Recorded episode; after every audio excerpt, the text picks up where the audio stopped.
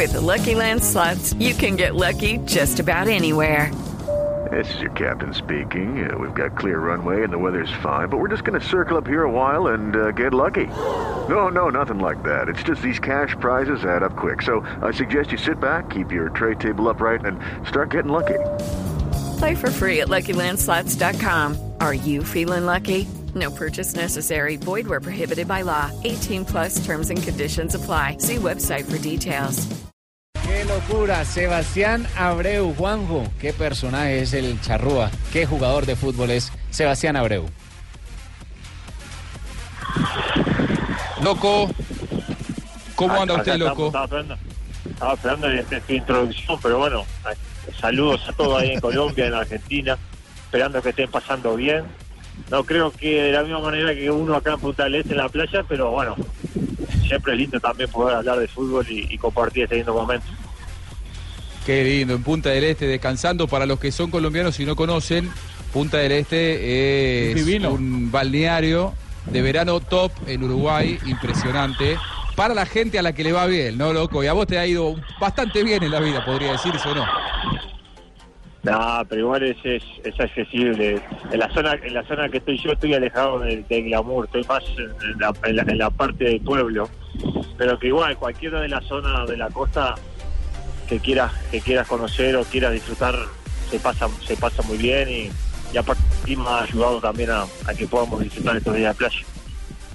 Bueno, loco, quiero agradecerte que estás descansando, que nos atendés, pero la verdad, sabés que, sos un amigo. A mí me, me enorgullece mucho que eh, sigas estando vigente, que te sigan contratando como profesional. Tenés 41 años y no solamente por el famoso eh, numerito del libro Guinness, que son los 26 años, sino por el ejemplo 26 ¿no? en el que equipos. vos te transformaste para tu familia, 26 equipos, para tu familia, para tus hijos, para la gente, sos una persona pública, 26 equipos, pero más allá de eso, la vigencia a los 41 años, el profesionalismo, seguir entrenándose, más de 400 goles como profesional, eso lo tienen muy poco, ¿no? Me parece que no, no, debe haber demasiados que tengan profesionales más de 400 goles, loco. Exactamente son 419 en 782 partidos. Y la verdad que es eso, eh, más allá de, de que por un tema casual, eh, que paulatinamente fuimos cosechando dif- diferentes equipos, diferentes clubes, eh, naturalmente se dio todo esto que se habla hoy del récord, pero que en realidad no fue forzado ni buscado, sino que fue consecuencia de la carrera que fui realizando y en la cual lo que sí me moviliza y me genera muchas sensaciones lindas es el, el que los entrenadores te sigan llamando, sigan interpretando de que puede ser una pieza importante para el proyecto de su temporada, ya sea corto, mediano, largo plazo, en base a lo que me plantean, uno si el desafío lo toma, eh, acepta las condiciones. Y hoy, bueno, estamos enfrente de un desafío en la temporada 2018, en donde vamos a, tener la posibilidad de competir en, la Liga de Chile, con la Liga, con la Copa de Chile, con la Copa Sudamericana. Entonces, bueno, es un año, un año muy tentador, que entusiasma mucho, que genera muchas ilusiones y trataremos de, bueno, poder, poder mantener regularidad, competitividad, seguir disfrutando, mantener la pasión viva. Creo que esas cosas tienen que estar siempre en el ADN de- de- del deportista, porque el día que no tenés eso, eh, difícilmente puedas dar el 100% de tu rendimiento. Y sobre todo levantarse uno a entrenar todos los días. Bueno, eh, Abreu, ¿quién te puso loco y qué significa el maestro Oscar Washington Tavares en tu carrera y en tu vida?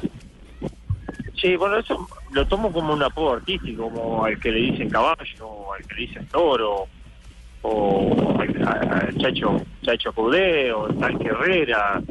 Hay, hay un fin de apodos. eh, y bueno, el mío es el loco, que me lo pusieron de manera cariñosa en San Lorenzo, ya por el año 96, por ser una persona dentro del vestuario, que todavía lo mantengo con mucha alegría, eh, con broma, tratando de que el buen ambiente siempre perdure dentro del vestuario, porque creo de que el buen ambiente después repercute positivamente dentro del campo de juego. Y bueno, ese enorme, ar- ese, nombre, ese apodo artístico me ha acompañado a, a lo largo de mi carrera. Medellín, Obviamente que la vía ese, ese- ¿Cómo? No, dale, dale, tranquilo, loco. No, digo que obviamente que en la viña del Señor hay, hay- hay de todo y hay, hay gente bien intencionada y malintencionada y muchas veces han querido transversar el apodo para aprovechar una materia, una nota, pero que bueno, son las excepciones que, que, indica la regla, pero en líneas generales todos han interpretado claramente que el apodo es simplemente un apodo y que no tiene nada que ver con la realidad. Hace parte del cariño que, que usted le ha entregado y que el cual ha sido recíproco. Sebastián, ha pasado por tantas ligas, acá estoy viendo española, brasileña, mexicana, estuvo en el fútbol de Grecia, Israel. ¿Cuál fue la más compleja para usted o hasta ese momento cuál ha sido la, que usted dijo, no, no me logré adaptar? No, no lograrme adaptar, gracias a Dios no, no, no, no tuve, no tuve ese lugar donde, donde pude tener una frustración táctica, futbolística, decir, no, acá no voy a poder jugar. Sí, tuve una etapa en la cual no había madurado en, el aspecto futbolístico y táctico de, de, la manera que se exigía en aquel momento, que fue en el año 98, cuando me venden al Deportivo La Coruña con 20 años y, y, lo que era el estilo de juego en Argentina era muy diferente el día a día, sobre todo, de, de, lo que era el fútbol español. Y no estaba preparado para ese momento. Ya después, cuando me tocó ir a la Real Sociedad, me agarró totalmente preparado y por eso también el rendimiento que tuve. Pero en, en, en líneas generales, en todas las ligas me pude adaptar porque lo primordial que uno trata de hacer o la exigencia mayor que uno tiene cuando recién llega es rápidamente poder entenderte con tus compañeros de ataque. Esos son los socios ideales que uno tiene que rápidamente poder tener conversaciones y que ellos vayan conociéndome y yo conociéndolos a ellos para que en el tramo final del funcionamiento del equipo tengamos un entendimiento de que todos podamos ser eh, tácticamente positivos para, para el entrenador. Y eso creo que, bueno, he tenido la, la, la, la virtud de rápidamente poder incorporarme bien a los grupos, tener una afinidad con, con, mis compañeros de ataque o con los extremos que también llegan al ataque y son los que habitualmente me asisten y a partir de ahí con ese conocimiento poder empezar a tener buenos rendimientos.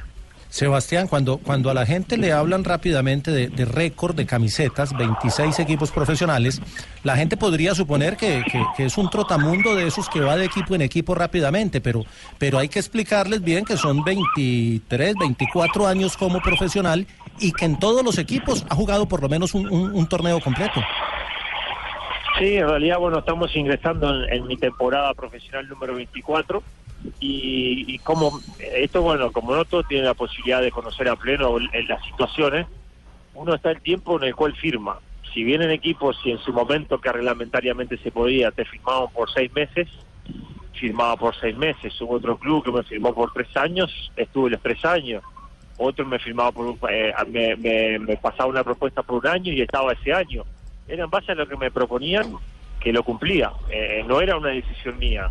Por eso digo que lo del récord fue consecuencia de mi carrera, pero no algo que hubiera forzado, hubiera buscado por mi propia decisión, es decir, no, solo quiero estar seis meses y pasar a otro club otros seis meses por el récord. No, fue consecuencia natural, sin forzar, y bueno, eh, hoy estamos llegando a, a este nuevo club, un club lindo, un club ordenado, serio, con una infraestructura espectacular, con deseo de continuar dentro del protagonismo que, que, que viene teniendo las últimas temporadas, con desafíos internacionales como la Copa Sudamericana, así que siempre lindo eh, el estar de vacaciones, pero ya estar mentalizándote y preparándote para todo lo que vas a tener por delante, que deportivamente eh, esperemos sea muy, muy lindo y súper disfrutable.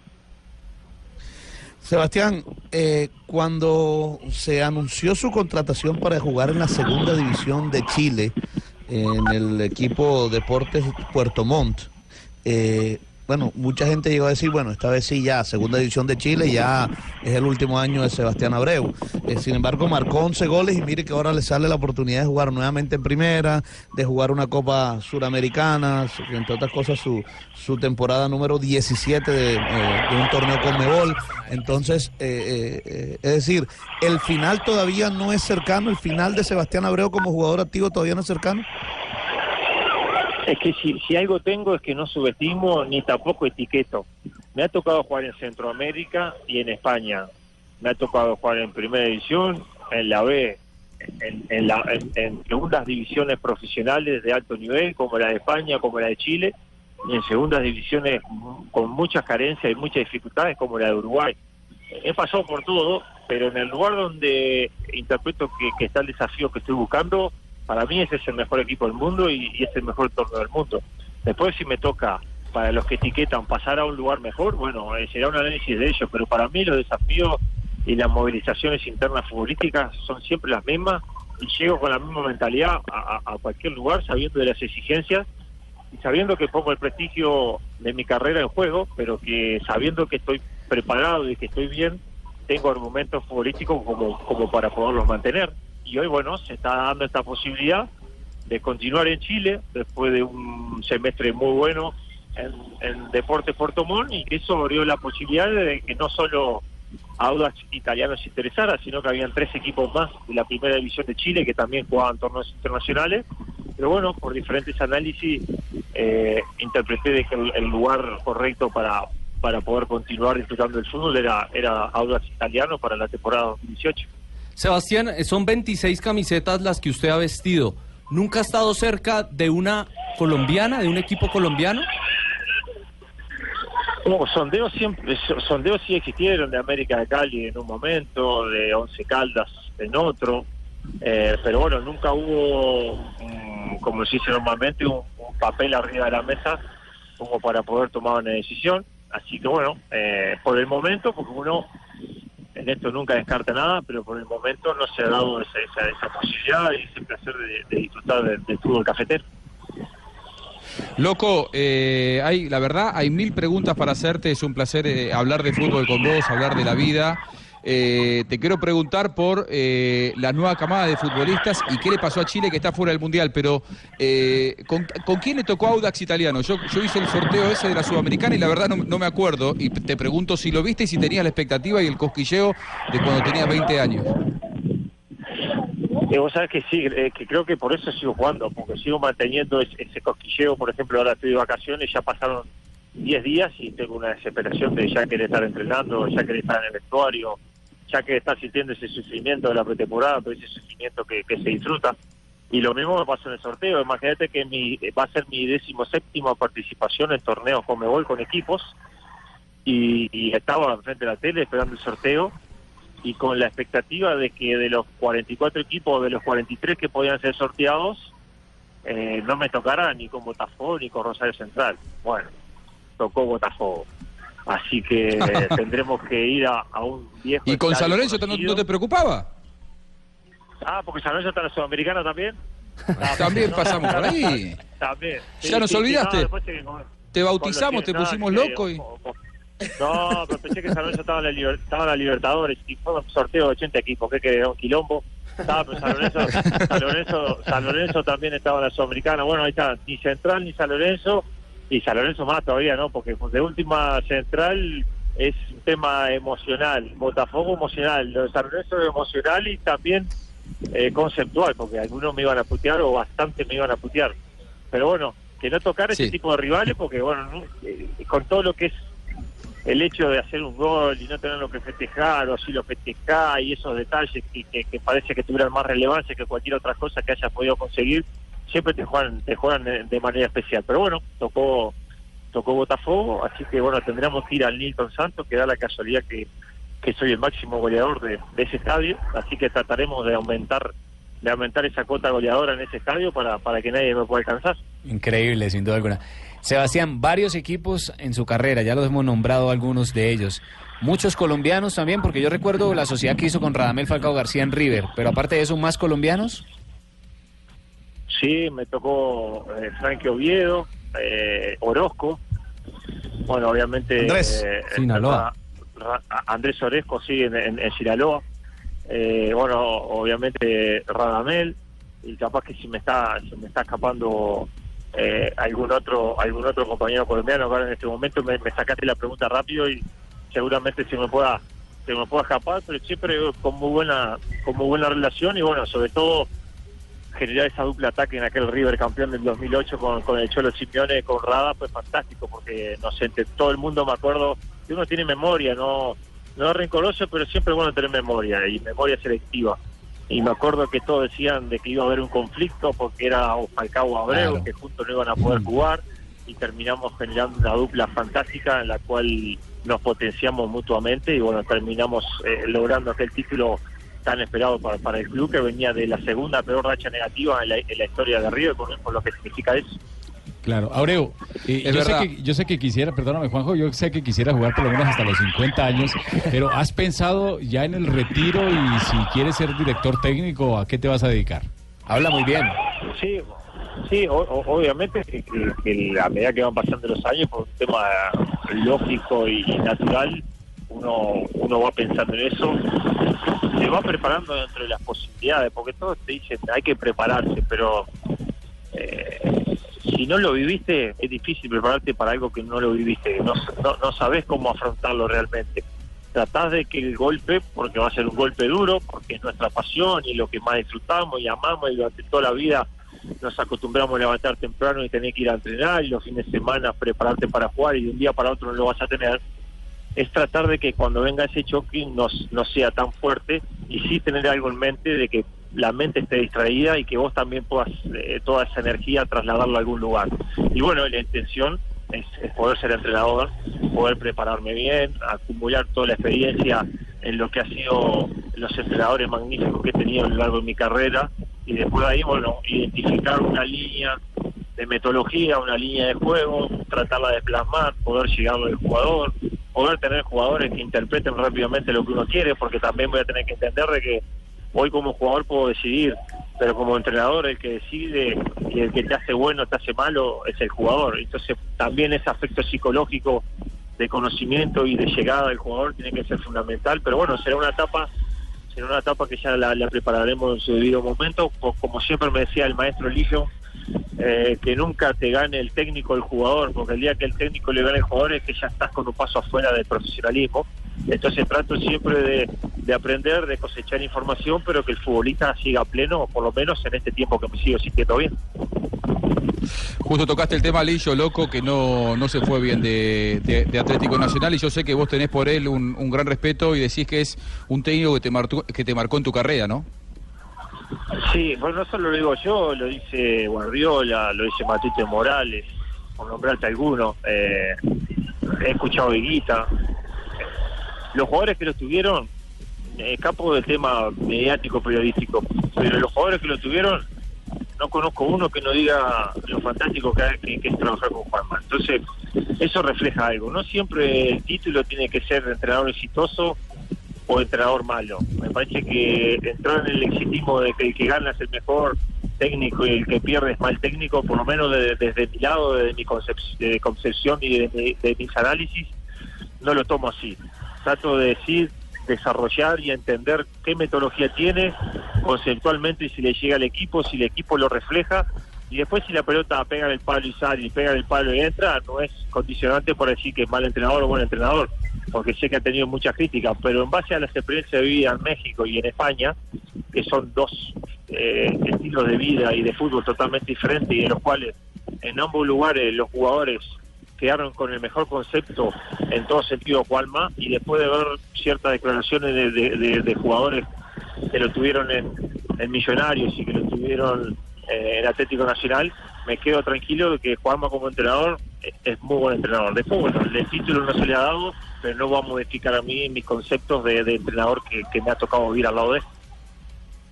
Loco, eh, ya para despedirte y la última, eh, sé que te gusta mucho el básquet. Manu Ginóbili en la NBA con 40 años, aquí en la Argentina estamos eh, maravillados con su profesionalismo y cómo sigue dando pelea en la NBA. Pero él dice que es un pibe de 40, pero que todo le cuesta el doble de cuando tenía 20. La entrada en calor, moverse, estar físicamente a la altura de la NBA. ¿A vos te pasa algo parecido? ¿Te sentís identificado? Además que yo sé que vos seguís mucho el básquet. Sí, sí, me siento identificado con, con- todos esos ejemplos, porque todos tienen un común denominador, la pasión está sobre todo. Pero atrás de esa pasión hay detalles, hay detalles que muchas veces no, hasta uno mismo no lo quiere, no lo quiere trasladar públicamente para que no te etiquete como con la palabra hoy que está muy de moda de vende humo, que a veces queda más lindo poner el- la, el- la foto o el video comiendo un asado y tomando una cerveza, que no quiere decir que no lo hagamos, pero sí en su debido momento, pero eso genera en el espectador o en el aficionado decir, ¡ah, qué fenómeno! Mira, come asado, toma cerveza y, sigue jugando, a, a la de poner eh, la que estás entrenando con un personal trainer de las vacaciones y enseguida te etiquetan por, por, por vende humo. Atrás de todos esos jugadores con 40, 41 años que siguen jugando, hay todo un desarrollo de entrenamiento y de cuidado que tienen un porqué. No es, no, no, no es por casualidad que están jugando y a gran nivel, sino que hay algo oculto atrás en dedicación, profesionalismo, en alimentación, en entrenamientos extra, aparte del equipo, que lo llevan a poderse mantener en excelentes condiciones y totalmente competitivos. Muy bien, eh, loco, Hola, abrazo, mirá, Falcao, verdaderos recién. Ahí está. Eh, Nuestro Falcao te quiere Falcao. saludar. Hola, soy Falcao, un saludo para ti, loco, de verdad que estoy muy contento de, de- de estar comunicando contigo y de verdad que todos los logros míos en el fútbol fueron gracias a ti, Eh, por ti me, me convertí en el gran goleador. Muchas gracias y recuerda, hola, soy Falcao. igualito. Lo- Seguimos porque está igualito. ¿Habla, habla, ¿Habla con alguno de ellos, loco? ¿Con alguno de los colombianos? Sí, con Falca, con Falca hablo. Tengo, tengo todavía por, por, obviamente por la relación que generamos, dos por tres tenemos, tenemos mensajes. Justo, bueno, mi familia se fue de vacaciones a, a Estados Unidos y se los, y se los cruzó a la familia de él y se sacaron fotos y bueno, ahí volvimos a, tener contacto y feliz de, feliz de, de- de habernos demostrado ese ejemplo de lucha de, de ante un momento adverso, de una lesión compleja, difícil, volver y volver a- al nivel que, que- que nos está demostrando, que la verdad que genera una satisfacción. El que muchos por ahí ya interpretaban de que no iba a volver a ser el mismo Falcao, y bueno, eh, terminó él ganando esa pulseada y sobre todo con la felicidad de sentirse a pleno eh, dentro de un campo juego, que eso es lo que más nos genera satisfacción al futbolista. Loco, un gran abrazo, un placer escucharte, felicitaciones. De verdad que sos un ejemplo a seguir para muchos jóvenes futbolistas que escuchan este programa. Somos un programa que marca tendencia en Colombia cada tarde, así que para nosotros era muy importante escucharte, loco. Gracias, ¿eh? Y felicitaciones. No, al contrario, como siempre las órdenes, un saludo para vos, para ahí todos los, los, los- los compadres y parceros de, de Colombia, y como siempre las órdenes. Muy bien. Necesito estos momentitos de, de- de hablar de fútbol y, y disfrutar de, la compañía de todos ustedes. Hasta luego, feliz año. Abrazo grande. Un ejemplo, gran 2018 para vos y eh, yo sé, compañeros, que se viene un reconocimiento de la Colmebol para el Loco Abreu, ¿eh? el año que viene, quizá en el próximo sorteo, porque es un hombre récord, es sudamericano, 17 competencias Colmebol, no es para cualquiera, y un hombre que seguramente va a entrar en los, en los libros Guinness que pasó por aquí por Blog Deportivo, Jonathan.